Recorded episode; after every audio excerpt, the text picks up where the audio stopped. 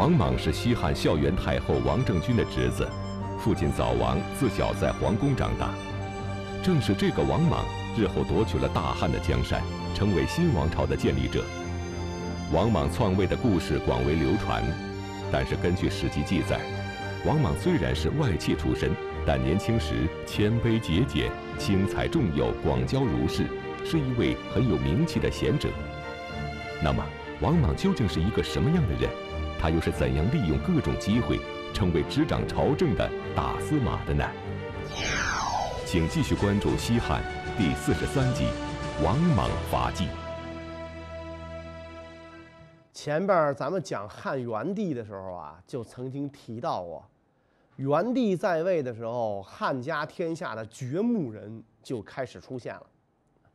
当然了，这个掘墓人呢，不是一个人，而是一个家族。代表着一支力量啊！这个家族呢，就是元帝皇后王政君的娘家王家。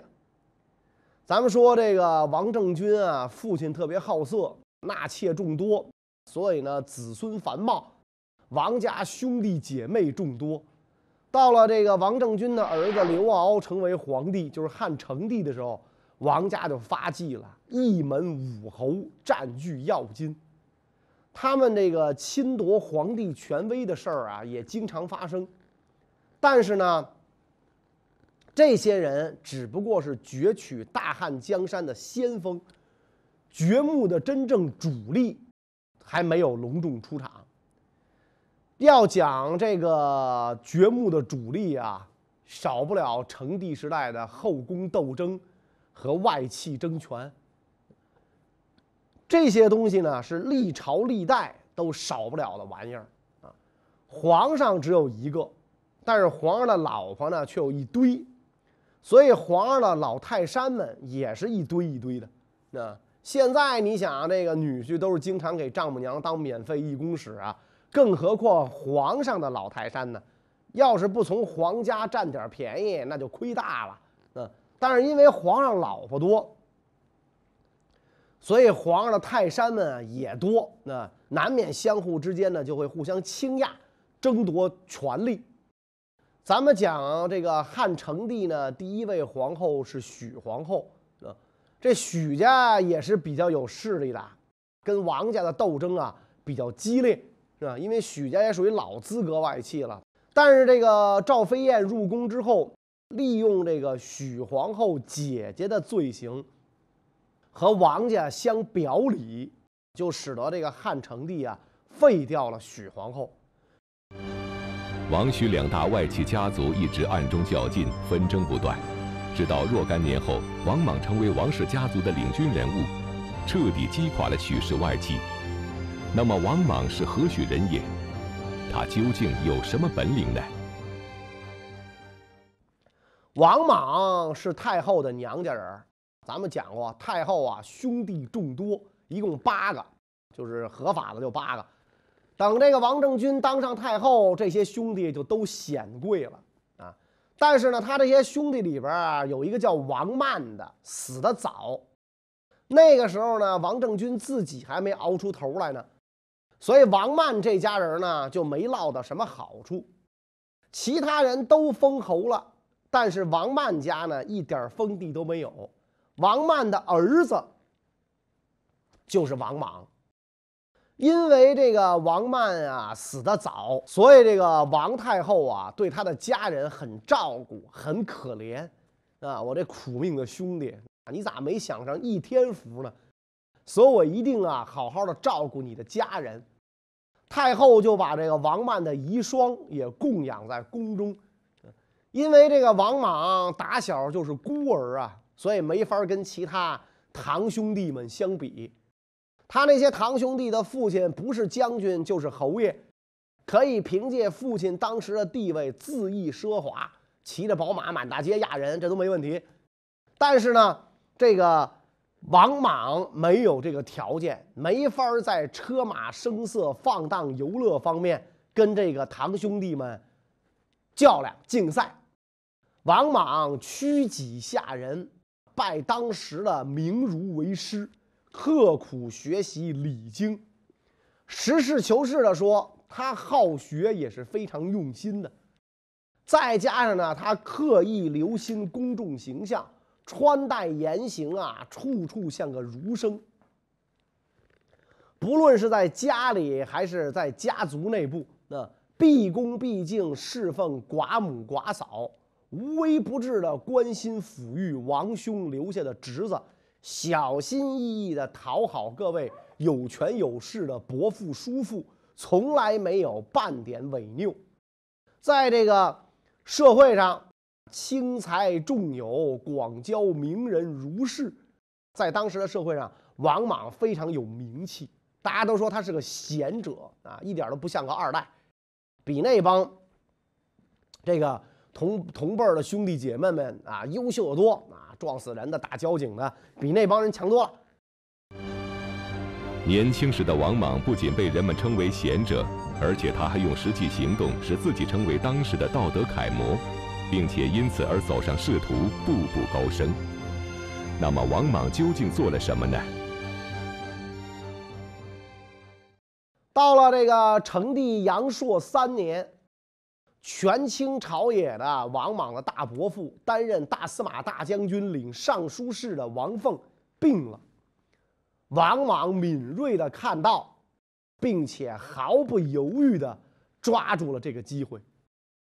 于是，一连几个月，王莽毕恭毕敬、尽心尽力，在这个王凤的府上啊伺候自己的大爷。王凤病重，每一次药煎好了，王莽都是亲自尝过才端上，时刻不离病榻左右，头发顾不得梳理，衣服顾不得换，脸也顾不得洗，一连几个月，所以这一手很让王凤感动。亲儿子能怎么着啊？不也就这样吗？其他的大爷叔叔也都称赞啊，这孩子好，不但这个。照顾寡母寡嫂啊！你看，对着他他大爷也这么好啊，比这个亲儿子都亲。所以王凤临终之前就托付自己的姐姐王政君和他的外甥汉成帝，就说王莽应该得到重用啊，这个年轻人好，应该得到重用。于是王莽从此踏上了仕途，先是当上了这个黄门郎。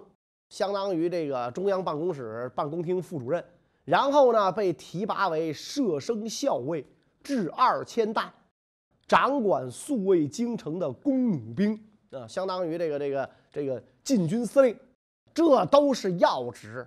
而这个时候的王莽只有二十四岁，到了成帝永始元年，也就是赵飞燕封后的那一年，王莽的叔父成都侯王商。啊，上书表示愿意分出自己封地上的土地和百姓，请求皇上封给王莽。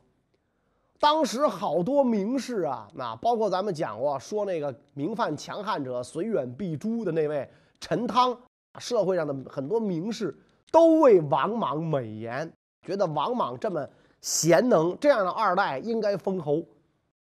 成帝因而也认为王莽贤能，太后呢又屡次以此嘱咐成帝，所以到了五月，王莽封新都侯，升齐都尉、光禄大夫、侍中。王莽获得了这么重的封赏，升了官了，也发了财了，丝毫没有倨傲的样子，反而是表现得更加谦虚谨慎。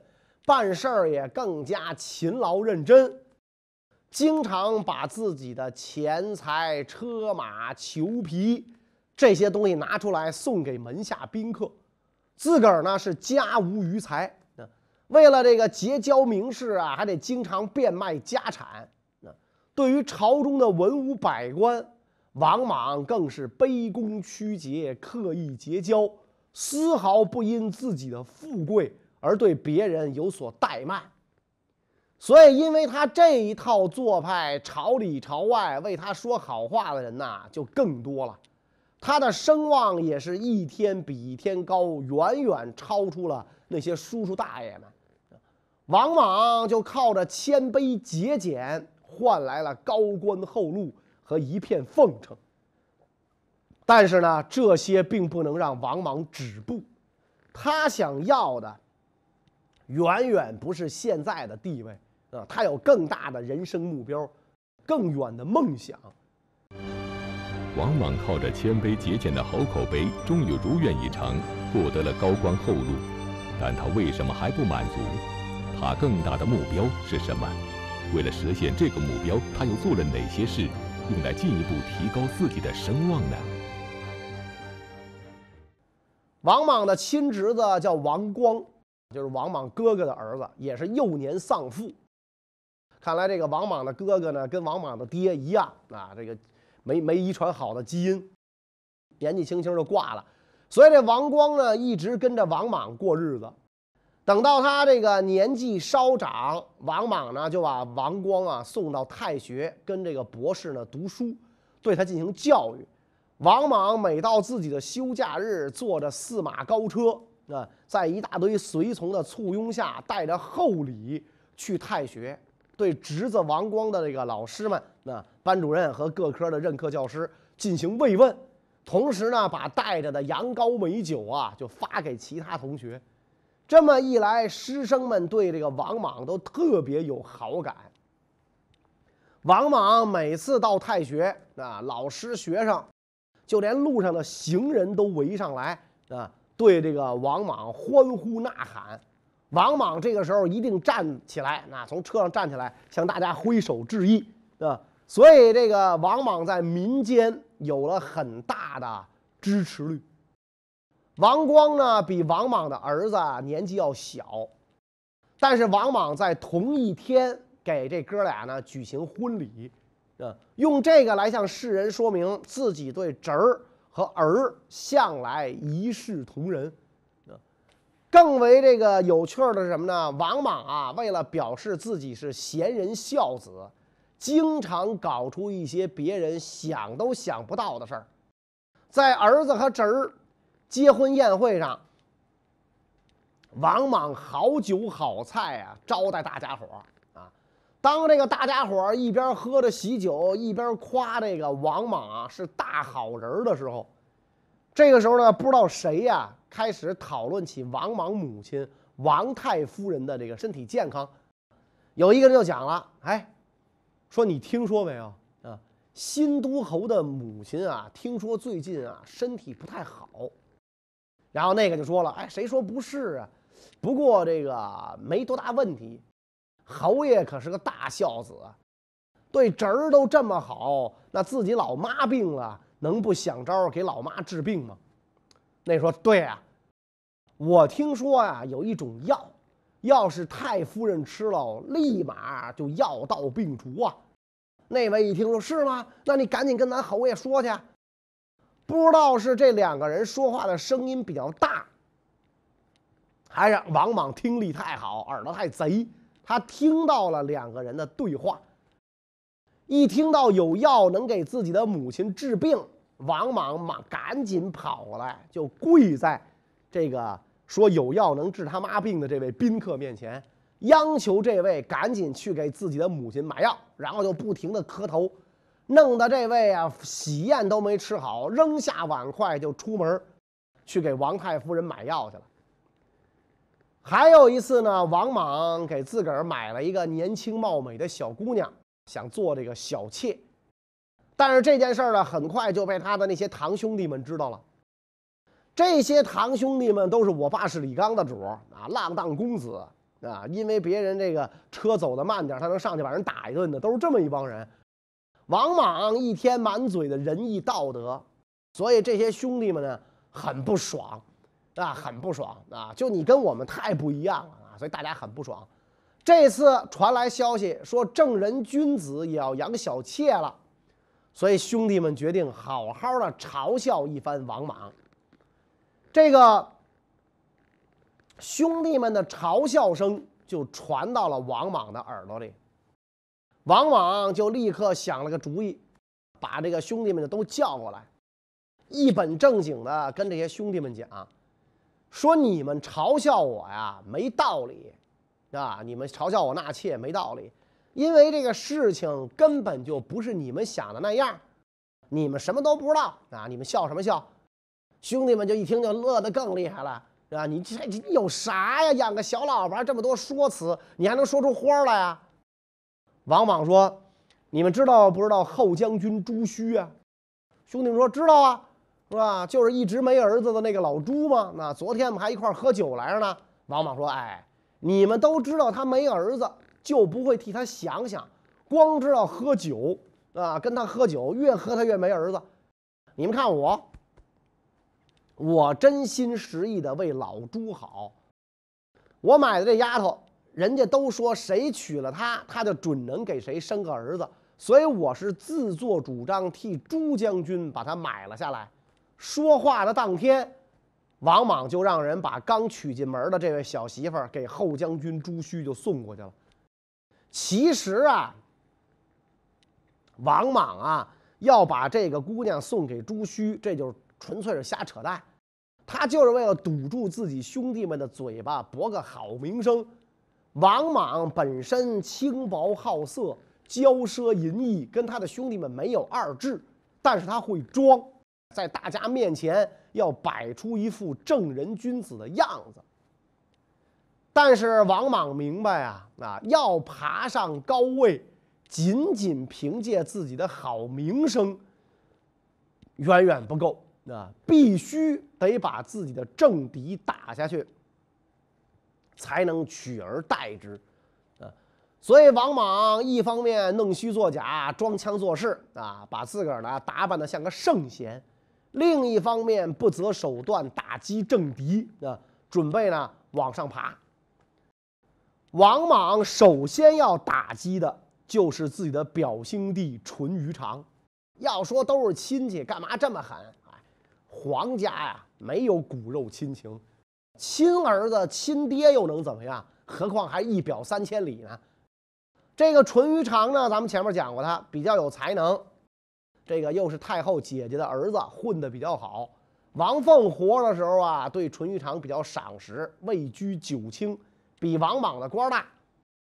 然后赵飞燕想当皇后，淳于长又是来回的传信说和，出了大力气，所以汉成帝呢也很喜欢他。赵飞燕也有所回报，淳于长呢就当上了定陵侯，成了皇帝皇后面前的大红人儿满朝文武谁也没有他在皇上面前得宠，京城内外的官员都纷纷巴结这个淳于长。后来，淳于长和许废后的事儿啊，让王莽知道了。王莽就觉得这是个大好的机会，得干掉淳于长，自己才能有出头之日。王莽打听到，淳于长不但纳废后许氏的姐姐为妾，而且还和许废后本人有着暧昧的关系。而正当他想借机大做文章之际，一个机会送上门来。是谁送来了这个机会呢？王莽的目的又能否达到呢？正当此时，当时辅政的大臣曲阳侯王根，因为长期卧病在床，不想干了，多次请求辞职啊。王根在王凤死后，算得上是王氏外戚集团的首领啊。如果他一退休，辅政大臣肯定还得从王室外戚里边出人啊。但是谁来接呢？啊，这个大家的想法就多了，是吧？因为王室的人呐太多，淳于长算起来也属于王室外戚集团，又位居九卿，深得太后和成帝的喜欢。如果王根撂挑子不干，很有可能淳于长接掌权柄，而这个时候，王莽对于淳于长的得宠是心怀妒忌，暗中打听到他的那些糗事儿。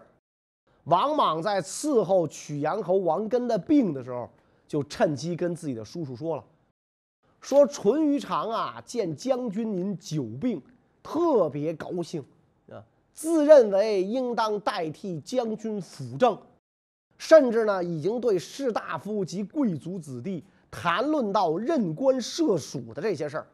接着呢，就把这个淳于长所有的罪过，包括他跟许废后之间的暧昧，就都说出来了。王根一听，勃然大怒，说：“有这等事儿，你为什么不早点告诉我？”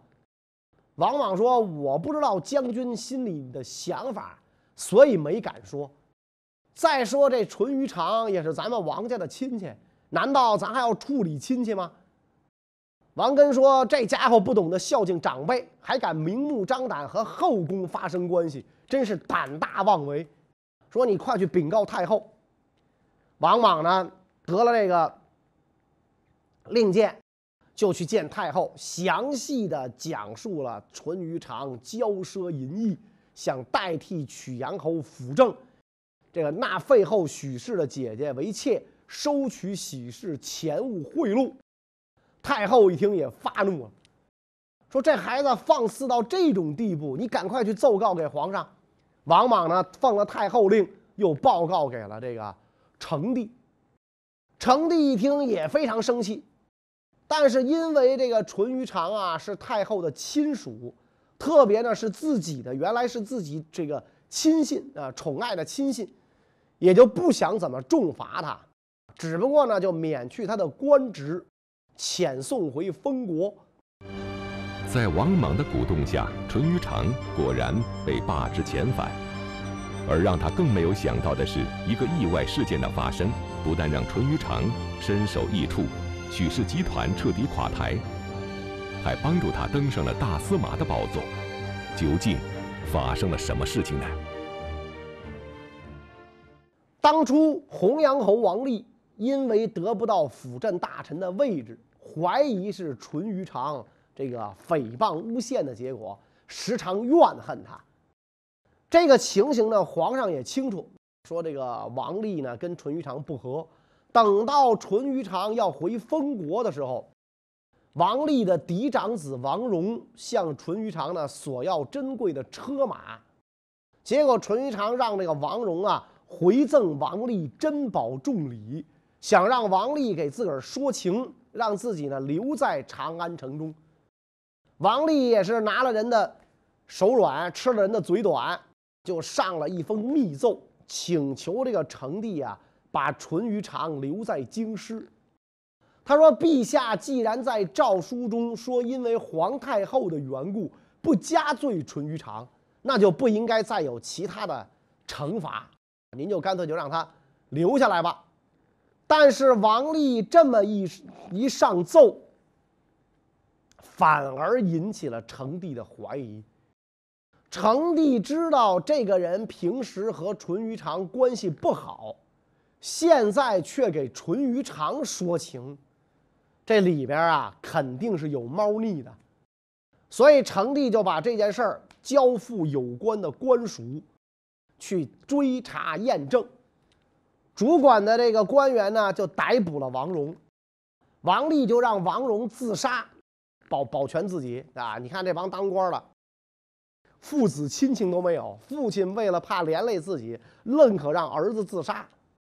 没想到这个王戎一死，成帝越发怀疑其中有大的奸谋，就逮捕了这个淳于长啊，关押在这个洛阳的诏狱，对他严厉追究。所以淳于长就只好供出侮辱废后许氏，承诺立他为左皇后的这些事儿。这事儿一供出来，皇上非常生气。给有关部门下令严查重罪，得到皇上旨意的这个部门就认定淳于长的罪名啊是大逆，那还了得了，所以狱中处死，淳于长就被处死了。妻儿们依法受到牵连，被放逐。这个淳于长的母亲遣送回原郡，然后成帝派廷尉孔光持节。赐给废后许氏毒药，许皇后呢？许废后自杀。许废后这一自杀，许氏外戚集团啊，就彻底的算是垮了啊，一蹶不振，再也没有振兴的机会了。这个时候，丞相进而弹劾，说洪阳侯王立狡猾不遵正道，请求呢把他逮捕，关进这个监狱。成帝看了这个丞相的这个弹章之后，讲说洪阳侯是朕的舅父，所以朕不忍心呢让他受法律制裁。这样得了，免去职务，遣送回封国，就把他给给给给罢了职，遣送回封国啊。然后丞相进而又弹劾王立、党羽，这些人就全部被免职。那么这件事儿过了之后，成帝因为这个王莽首先揭发了淳于长和许废后的大奸大恶，因此呢称赞王莽忠心正直。这个时候想要退休的曲阳侯王根也保荐王莽啊。来代替自己，啊，对于王根来讲啊，自己不做这个王氏集团的首领了啊，只要有个王家子弟能代替自己就行啊，一笔写不出俩王字儿，都是三横一竖，只要有人能代替自己就行。这个，而且哥哥王凤到自己这一辈儿，这老一辈儿的人呐，也别折腾了，该把接力棒传给下一辈儿了。王莽名声不坏，当这个辅政大臣呢，会好好的干，肯定能够维持王家的富贵地位，是吧？王莽比自己的儿子啊，自己的这些这些个其他的侄子们强多了啊，所以呢，这个王根就向成帝保荐王莽，因此啊，成帝任命王莽为大司马，当时王莽只有三十八岁呀。王莽超出同列，受到了提拔，继四位叔叔大爷之后，成为了辅政大臣。啊，王莽当上大司马，想让自己的名誉超越前人，更是克制自己的欲望，修养不倦，聘请各位贤良做属官，把皇帝的赏赐和封国的收入全部用来供养名士。而且越发简朴节约啊！母亲得了病，公卿列侯派夫人去探问啊。王莽的妻子啊出来迎客，衣不曳地，不必妻。见之者以为同使，问之其夫人，其世名如此啊。王莽媳妇儿一出来迎客，是吧？衣不曳地，衣裙的长度不拖地，穿着个布围裙。那个装束啊，一点都不像侯爵夫人。看见他的人呢，以为是个奴婢，一问才知道王莽夫人，是吧？这是王夫人啊，所以纷纷称赞王莽夫妇节俭，其世名如此，矫饰做作，博取名声。王莽凭着这一套骗取民生的把戏，做到了辅政大臣的高位，一下呢。成了帝国权力中心的核心人物，但是他没有想到的是啊，他辅政只一年，成帝突然就死了。他死了之后，谁来接班呢？关于这个问题呢，我们下一讲再讲。谢谢大家。